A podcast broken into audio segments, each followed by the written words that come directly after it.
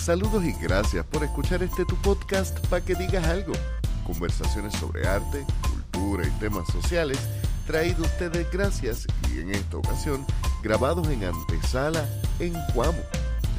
Yo soy Lionel Santiago y en esta ocasión continuamos nuestra conversación con el poeta, educador y narrador Daniel Rodríguez. Que la disfruten. Eso quería decirte porque una de las razones por las cuales a mí siempre me ha gustado trabajar en colectivo fue principalmente una experiencia que tuve con una de mis primeras profesoras de español en la universidad. Yo creo que yo llegué a ese salón de clases cuando ya debió haberse retirado varios años antes porque estaba de odio. Era una muy buena profesora, pero... No estaba en su momento.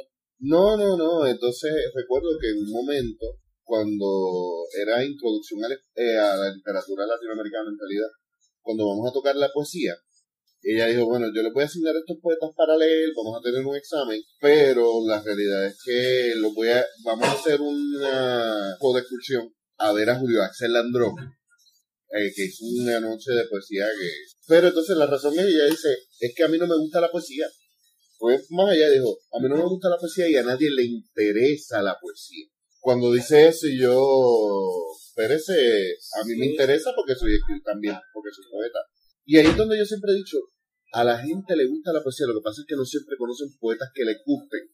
Y en el salón de clases te van a imponer como que cuatro o cinco que son los mismos de siempre. Hace un rato te mencioné que yo soy el maestro que a mí me hubiese gustado tener. ¿Cómo es posible que yo soy un muchacho introvertido, que en su familia hay predicadores y hay maestros, no recuerde un poema que haya leído y haya analizado en su escuela superior, en su nivel superior. Por supuesto que si no tengo las experiencias, si no me enfrentan a la poesía, pero de momento me presentan una poesía totalmente cargada de época, pues no voy a conectar con ella, que es lo que yo hace un momento te decía. Y el estudiante cuando no conecta, pierde el interés. Rechaza. No es que pierda el interés, porque si perdiera el interés, se puede reconquistar. claro, se puede trabajar en el proceso, es que rechaza. Es como el niño que no quiere lo que tú le estás dando y te vira la cara. Y no hay, no hay manera en que tú le hagas el avioncito con la cuchara, no lo quiere. Y se falla mucho en cómo nosotros acercamos a los estudiantes a la poesía. Los textos que en muchas ocasiones llegan a la escuela y pues aquí también está el factor maestro que cuando tú quieres acercar al estudiante tú haces la tarea y hoy en día no hay excusa. Pero si tú enfrentas al estudiante por primera vez a una poesía de época, de la edad de oro, una poesía española, que a mí me gusta, al maestro le gusta, pero por un momento tengo que tratar de conectarme con mis estudiantes tengo que conocer a mis estudiantes. Incluso podría pasar que como maestro no te guste, pero puedes entender el contexto y claro, la importancia. Claro, claro, claro. Pero eso no es relevante para el estudiante. Mira, hace unos años, nuestro amigo escritor Abel tuvo una presentación en uno de los teatros de la Escuela de Arte de Guayama. Ajá. Me parece que era una presentación de su poemario Todo tiene polvo. El One Man Show. One Man Show. Pues yo llevo a mis estudiantes Muchos de ellos no se habían enfrentado a la poesía. Recuerdo que eso fue eh, empezando el semestre, no recuerdo si fue agosto, septiembre, octubre, fue los primeros tres meses, las primeras diez semanas que yo llevé a los chicos. Y la reacción de ellos fue muy positiva. Ellos llegaron al salón entusiasmados y a mí se me hizo muy fácil discutir el tema de la poesía luego de haberlos enfrentado. En este caso fue un show, pero fue un show de poesía que les llegó que pudo conectar con ellos. Y, y también es bien importante porque hoy en día la poesía no se queda solamente en un papel, la poesía, que eso ayuda también muchísimo al estudiantado cuando no quiere sentarse a leer un libro, ver un video en YouTube de poesía, por ejemplo, que es el equivalente a lo que nos hicieron a nosotros de todas las poesías coreadas, que muchas veces las odiamos. Por supuesto, pues si no, no nos hemos acercado a la poesía, no conocemos, no nos hemos conectado. Por eso yo recalco en, en la conexión. Tú te enfrentas a cualquier cosa si primero conectaste. Sea cuento, sea novela, sea ensayo. A veces dicen, ah, es que lo, lo que pasa es que a los estudiantes solamente les interesan estos temas. A veces no es el tema, es el formato. Es el formato. Por supuesto que hay temas que a ellos les van a llamar más la atención por la edad que tienen, pero está en ti como maestro igualmente conocer a tus estudiantes y tratar de buscar la vuelta porque una vez tú conectas con ellos, tú le puedes presentar el otro texto de época, pomposo, y se lo puedes presentar luego de haberlo conectado para que entonces analice y compare y contraste y que entonces él explore por su propia cuenta, pero tienes que primero conectar con el estudiante. El estudiante tiene que conectar con la poesía. La poesía tiene que debería aspirar a la conexión. Si no conecta, es letra muerta. Y esas palabras son, son bien serias y, Eh, y es muy cierto. eh, eh, la, la poesía es un mundo tan y tan y tan amplio que enfocarnos solamente en cuatro o cinco clásicos, que es lo que muchas veces ocurre generalmente. por distintas razones, por razones de tiempo, por importancia histórica, etcétera. Pero cuando tú conoces que la poesía es un mundo tan amplio y que se puede hablar de lo que sea y que se puede jugar con los formatos, también lo puedes hacer hasta más divertido. Hablas también de que el acercamiento, de- sobre el acercamiento al formato. Me consta que no solamente escribes poesía, estás trabajando y colaboraste recientemente en un proyecto de narrativa. Cuéntame de eso un poquito, por favor. Este proyecto se titula La Era de la Brevedad. Es una antología de microrelatos o microcuentos, como algunos lo, lo llaman. Y es un proyecto muy interesante porque no es solamente de microrelatos, incluye varios ensayos teóricos sobre el género. A mí me llamó mucho la atención porque realmente nosotros nos encontramos en la era de la brevedad.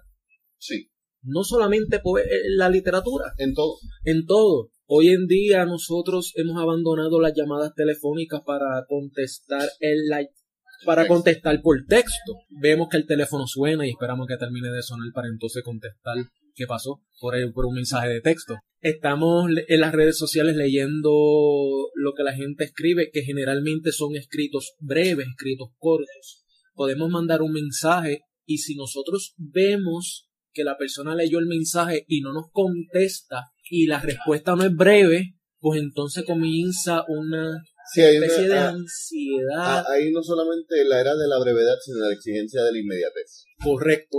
Y va de la mano con la literatura y con lo que los estudiantes a veces buscan y lo que los estudiantes a veces esperan. Tú le presentas un texto, un libro a un estudiante y una de las primeras cosas que hacen siempre es mirar cuántas páginas tiene el libro, cuántas páginas tiene el texto. Yo les digo a ellos, jóvenes, si yo les doy mil páginas de un chisme, ustedes me lo van a leer. Yo comienzo siempre la discusión con ellos diciendo, ¿quién le gusta leer? Y siempre hay unos pocos que me levantan la mano y me dicen, y yo digo, a todos les gusta leer, todos leen pero no se dan cuenta porque están acostumbrados, están, están normalizados a la inmediatez, a la brevedad. Este proyecto presenta eso mismo, cómo la literatura se ha adaptado o ha tomado esto que, ha estado- que está sucediendo, ¿verdad? Porque pues por, por la realidad, por los tiempos en que vivimos, no nos, nos ha llevado a que todo sea más breve y más inmediato cómo la literatura se ha transformado y hoy en día abundan y ha habido un aumento de escritos cortos, escritos breves, también es por la vida en que nosotros estamos viviendo, la rutina, el ahorro, en que tenemos que levantarnos, tenemos que ir a trabajar, tenemos que llegar a la casa, tenemos hoy en día, Un tren de vida muy rápido. sí, un tren de vida muy rápido y poco tiempo para sentarnos a leer una novela, a reflexionar, a tener esa, ese espacio. Lo que hablabas al principio, ese, ese momento de lectura por esparcimiento y entretenimiento. y no porque te lo mandó alguien para que lo leyera y lo estás haciendo por obligación, que son dos lecturas diferentes. Tengo que admitir que dijiste un comentario y me, me habla, señor, que tu siervo escucha. Porque es muy cierto. Yo conozco gente que no leen, que, que dicen que leer es complicado. Sin embargo, se, se leyeron completos y felizmente el chat cuando salió lo de Ricky, o sea, las 400 y pico páginas. Claro, es que nosotros nunca hemos tenido problemas con la lectura. Nuestro problema ha sido qué leemos Que absorbemos, que... y cómo está escrito lo que leemos. Y por supuesto que la literatura se diferencia de lo que escribieron los involucrados en el chat. Por supuesto que de, de poesía no, ahí no hay ni, hay culto pues. hay unos que sí, pues, caemos a la poesía de los oes. Sí. Que, Pero- que válida, válida. Claro, claro. Pero que sí, es importante hacer esa separación entre lo que es la literatura, la poesía, a lo que es la escritura informal, la escritura que representa nuestra comunicación este, Diaria. cotidiana, diaria. Pero hay un elemento que está ahí y es el elemento que si está en un formato digerible, digamos, el estudiante en pequeñas bocadas Lo puede. se va a devorar mucho más de lo que él mismo pensaría. Y este, este proyecto, titulado La Era de la Brevedad, que es una antología de microrelatos, presenta una gran muestra de cuentos o de microrelatos breves. Algunos no, no ocupan ni siquiera la mitad de una página. Y son lecturas que si nosotros pensamos en, nuestros estudiantes, podemos aprovechar la misma y sacarle tanto provecho con ello. Porque el estudiante se enfrenta posiblemente a una historia. Yo he tenido estudiantes a nivel superior que me han dicho, maestro, yo no nunca he leído un libro completo En escuela superior. en escuela superior. O nunca he leído una historia completa en escuela superior. Así que no es que le queremos darle la espalda a, a los textos más largos, pero podemos comenzar a conectarnos con ellos ofreciendo una buena literatura que cumple con, con la estructura, cumple con la calidad, con el contenido, con lo que se busca conectar y que ellos puedan absorber. Y de ahí en adelante partimos. Y es curioso que menciones eso cuando conversé con Emilio del Carril. Te lo mencioné ahorita, él hablando sobre el- la microliteratura en general, micropoesía, micronarrativa, etc. Eh, él menciona que el ejercicio requiere a un lector más activo. En la microlectura, Eh, sí, sí, porque, definitivamente. porque el lector tiene que, que buscar a veces los elementos que no están. Que eso es uno de los chistes de, de la micronarrativa y es que a veces... Pero el estudiante no se da cuenta de eso. El estudiante no se da cuenta de eso. El estudiante reacciona a la defensiva por sus malas experiencias cuando el texto es largo, porque siente que además de que pues tiene que interpretarlo, le va a costar tiempo enfrentarse a él. Pero cuando el estudiante lee una historia corta, el estudiante no tiene problema en hablar y en discutir. es El, proceso texto es el leer. proceso de leer. Es el proceso de leer. Y lo vemos hoy en día cuando también los mensajes de voz han ido también teniendo un auge por no escribir. Lo cual es, es gracioso que tú lo menciones porque a veces me ha pasado que me envían un mensaje de, de voz de tres minutos o de dos minutos De hecho, disculpa que te interrumpa. Ajá, WhatsApp tiene una actualización que te la que, que- más que rápido. tú puedes pues, escuchar el audio más rápido. Pero entonces me da risa porque a veces yo estoy escuchando el mensaje de voz y texteando, respondiendo a las cosas que me van diciendo en el mensaje de voz. Y digo, esto es una estupidez porque esto podría, debería ser una llamada. Claro, claro. Lo que pasa es que la llamada representa en la mayoría de los casos hacer un detente a lo que estás haciendo. Y como estamos viviendo acelerado, siempre haciendo algo, haciendo múltiples cosas, La era del multitasking también. claro, pues entonces la llamada me va a obligar a que yo deje de hacer algo o hacer lo que las varias cosas que estoy haciendo y pueda entonces mientras hago esa otra cosa voy contestando y voy escribiendo. Que yo entiendo que esa es la, la razón pero entre una llamada y un texto te van a preferir un texto. Siempre. Eh, pero el estudiante no se da cuenta del trabajo que requiere de él luego de leer un micro ya sea micropoesía o microrelato porque él no tiene ningún problema ellos no tienen ningún problema en la discusión que viene después. Sí, es el proceso. Es el proceso y el proceso, por lo que yo he visto, ha sido una reacción por lo poco que han conectado con lo que ya le han dado anteriormente. Yo puedo escuchar que ellos me digan, maestro, pero es que, mira, leí tantas páginas y no entendí.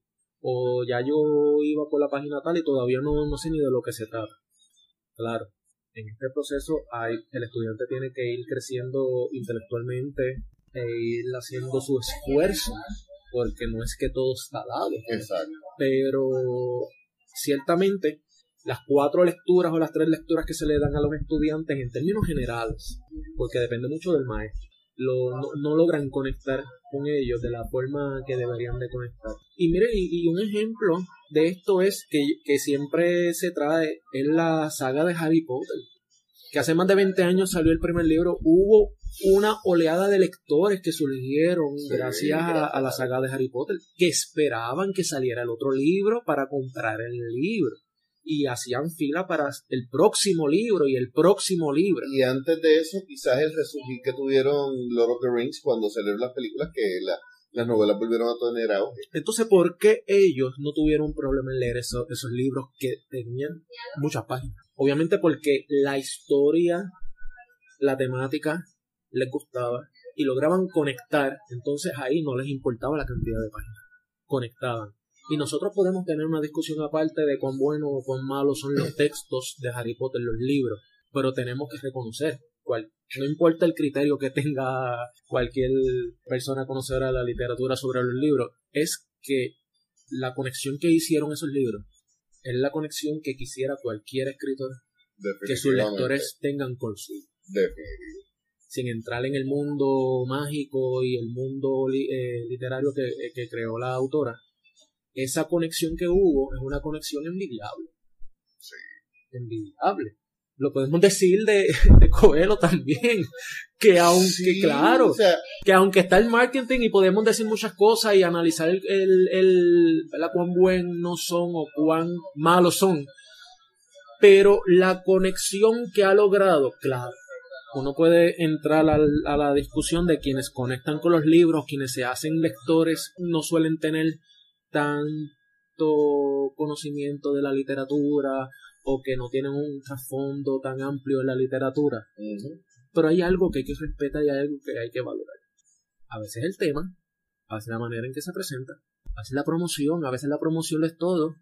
Y sería bueno que aquellos que son buenos escritores, especialmente hablo de los buenos escritores locales, aprendiéramos a trabajar el marketing. Yo creo que ahí, ahí, gracias a Dios, pues eso está con la era de las redes sociales está cambiando, pero ha habido mucha aversión dentro del mundo de los artistas de la comercialización.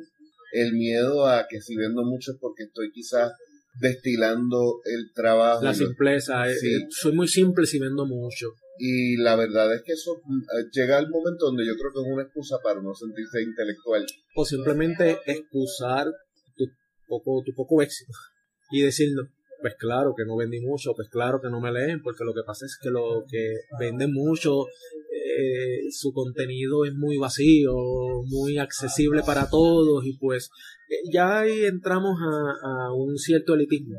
Que lo hay, que definitivamente lo hay, y yo muchas veces fui partícipe de ese elitismo, especialmente cuando hablas de, de gente como Covelo, porque en su momento yo los leí, por supuesto que yo los leí. Ah, yo los tuve que leer para la universidad. De hecho, yo tuve que leer Verónica decide morir para la universidad. Y yo quisiera pedirle al, profesor que me devolviera esas horas para poder leer otras cosas, porque es que a mí el, problema que yo tenía con Pueblo específicamente, no te preocupes, el problema que yo tenía con Pueblo en específico es que yo decía, yo prefiero leer a un Max Lucado, que es un predicador, que va a darme un cuentito corto con, con la reflexión ¿Qué es en realidad lo que está haciendo Pablo Coelho?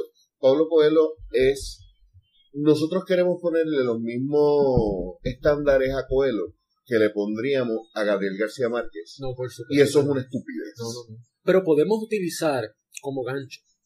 O sí. Y llevarlos a ellos. Hablo de los estudiantes, desde mi posición como maestro. A leer otro texto que quizás sea del mismo tema o, o parecido ya que están conectados con la lectura, pues entonces llevarlo de la mano a otras experiencias. Lo que digo, y vuelvo y hago énfasis, es que se falla mucho con los chicos, es que tú quieres que se enamoren de la lectura presentándola a la primera un clásico. Y en muchos clásicos necesitas un trasfondo ya este, en ti para poderlos respetar, para poderlos valorizar, para poderlos entender, y obviamente pues aquí también el maestro le toca ir de la mano con ellos y explicarle el por qué eso tiene valor. y cuando ellos entienden si tú haces un buen trabajo porque tomo como por ejemplo a Harry Potter, Harry Potter no discúlpame, a, a- a Don Quijote cuando, cuando, porque ya hoy en día no se discute mucho Don Quijote. Si supieras que hay, Me algo- acabas de hacer sentir tan viejo. ¿No? hay, hay maestros que definitivamente eh, si no discuten Don Quijote, no, no ese, es el pilar de su clase. Pero hay otros que lo pasan por alto o simplemente leen los primeros ocho capítulos y llegamos hasta los molinos de viento y, y ya está ahí. Pero pasa lo mismo con Don Quijote, eh, esto que yo estoy diciendo. Todo, es como tú enfrentas al estudiante con el tema. Tú puedes caricaturizar si tú quieres a Don Quijote. Tú puedes hacer un juicio universal si tú quieres con Don Quijote.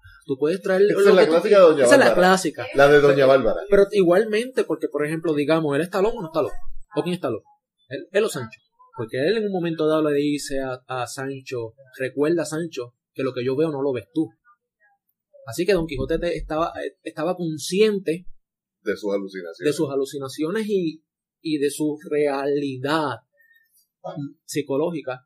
Pero Sancho dejó a su familia porque le prometieron ser sí. gobernador de una isla.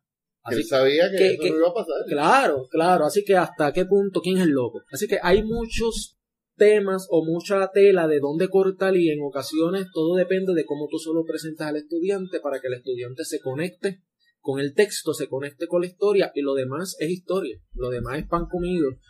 Eh, porque pues, tú haces el, el empujón y todo y luego viene eh, ellos ellos te van a con- van a terminarte el trabajo pero conectarte con el texto.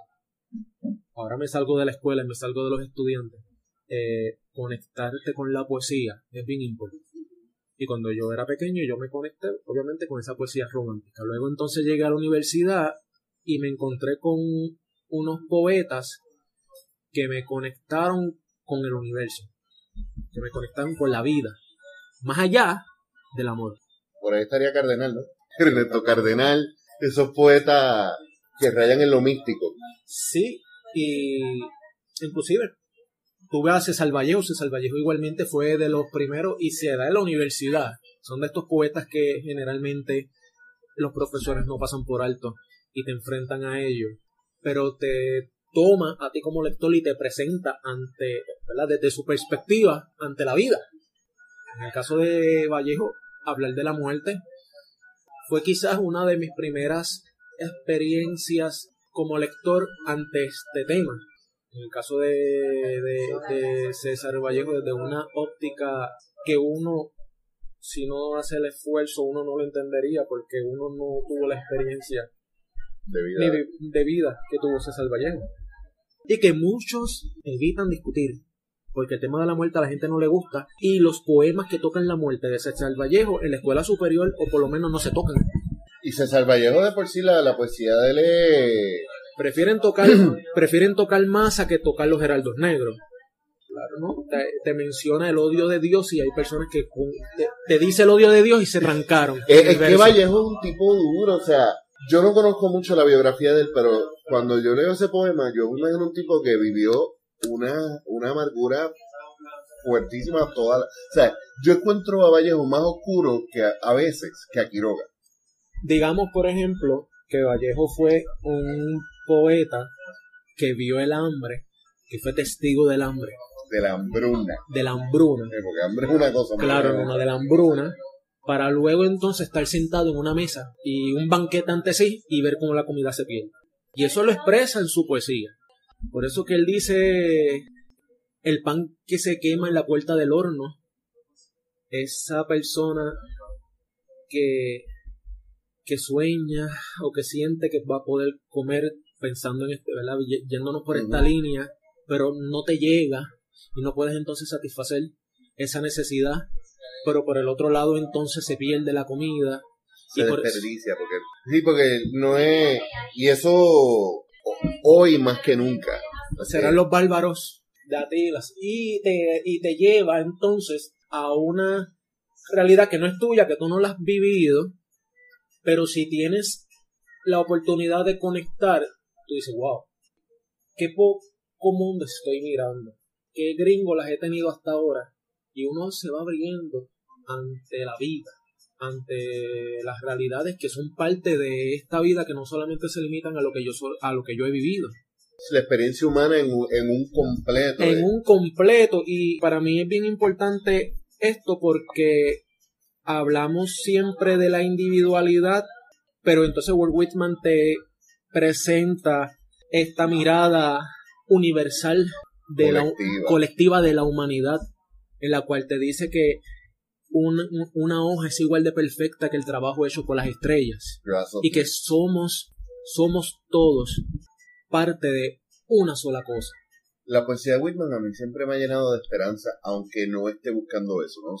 No sé por qué. Sobre esto de la micronarrativa, hablabas de este proyecto La Era de la Brevedad, que lo edita Ricardo Rodríguez Santos y Mayra En- Reencarnación Meléndez. Eh, ¿Podrías compartir una de las narrativas que tienes ahí? Seguro que sí. En esta antología participo con dos micro relatos. Y es- no solamente son microrelatos y ensayos de Puerto Rico, hay de otros países, ¿no? Los micro relatos son de escritores puertorriqueños, pero los ensayos sobre el género son de Puerto Rico, de España y de México. Importante eh, señalar lo de los ensayos, porque una cosa en la que yo estoy de acuerdo con, con Marieli Marrero, que lo mencionó, es el hecho de que muchas veces los mismos escritores, que no necesariamente estudiamos literatura, deberíamos tener herramientas como esa, porque a veces carecemos de teoría. Y la teoría, si ya la teoría está, está escrita, Te da una noción, te da una noción y a veces comprendiendo de dónde viene te diriges exacto. con, con una de, de una mejor forma. Porque si no conoces la teoría pues estás aprendiendo en el proceso dando tumbos. Pero si conoces que hay una estructura y hay Ya un forma- ir, ya- o, o, o que o que debería de aspirar como dice Emilio del Carril en, en su ensayo en que los microrelatos deberían de tener una unidad ser parte de una misma unidad si forman parte de un mismo libro, de un mismo texto, es importante porque cada micro te presenta una historia, pero no puede ser un collage de, de historias que entre ellas no tengan nada que ver. Porque, cuan- porque no ter- terminas entonces la lectura con una sensación de Un caos. confusión, de un caos.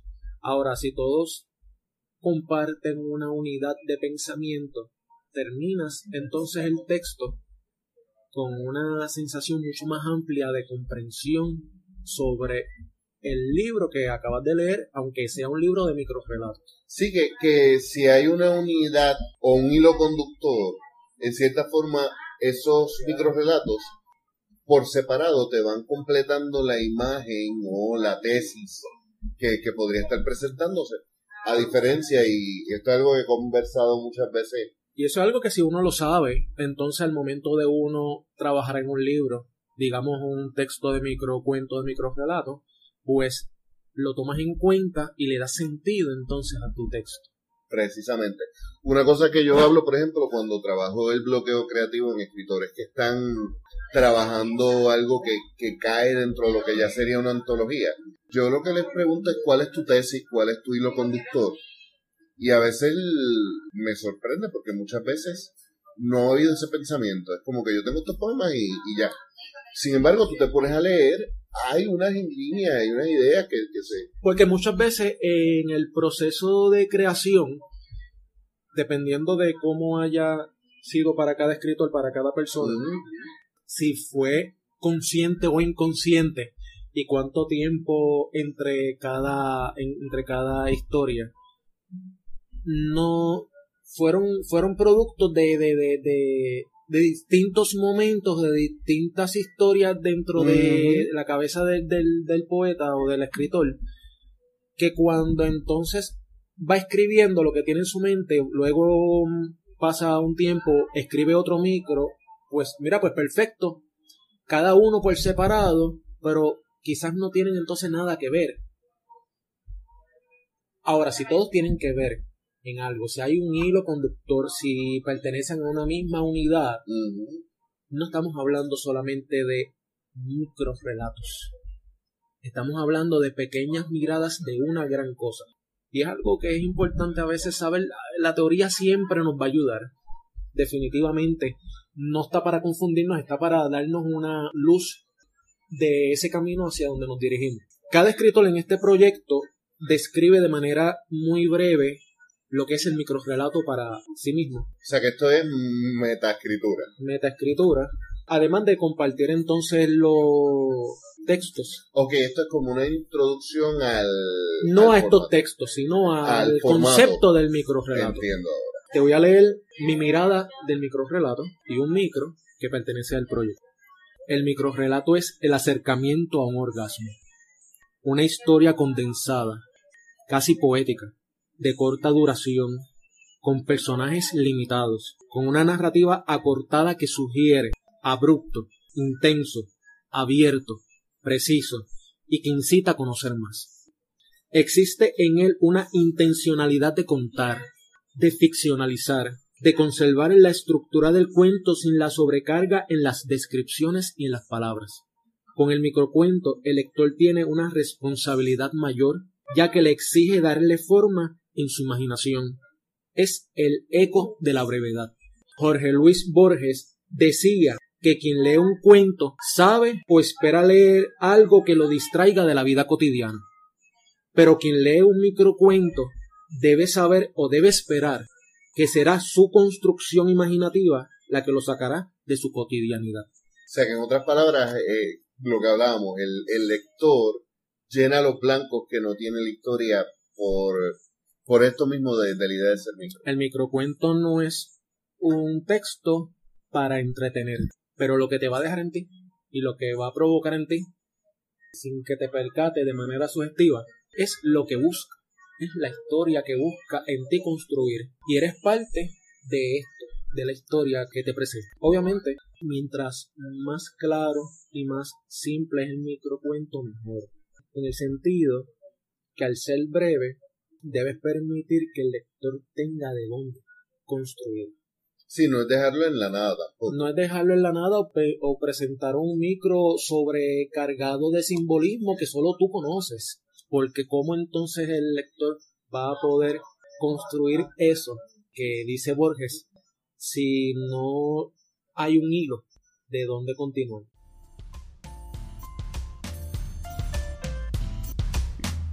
Vamos a dejarlo hasta aquí el día de hoy. Creo que hay bastante para desemboñar aquí y tenemos mucho que digerir. Como siempre, en las notas del episodio van a encontrar los enlaces para contactar a nuestro invitado Daniel Rodríguez. Le invitamos a que se suscriban a su página nueva del Mister Expreso. De eso estaremos hablando en el próximo episodio. Y también, eh, como siempre, que visiten nuestro enlace en Linktree, donde encontrarán el enlace para nuestro podcast. Suscríbanse en la plataforma favorita. Nuestro enlace en Facebook, en Instagram y muy importante nuestra tienda. 100% de nuestros diseños son hechos por artistas boricuas y 100% de nuestras ganancias van directo a artistas puertorriqueños, por lo cual el comprar en nuestra tienda es invertir en nuestra cultura. Nos escuchamos la semana que viene.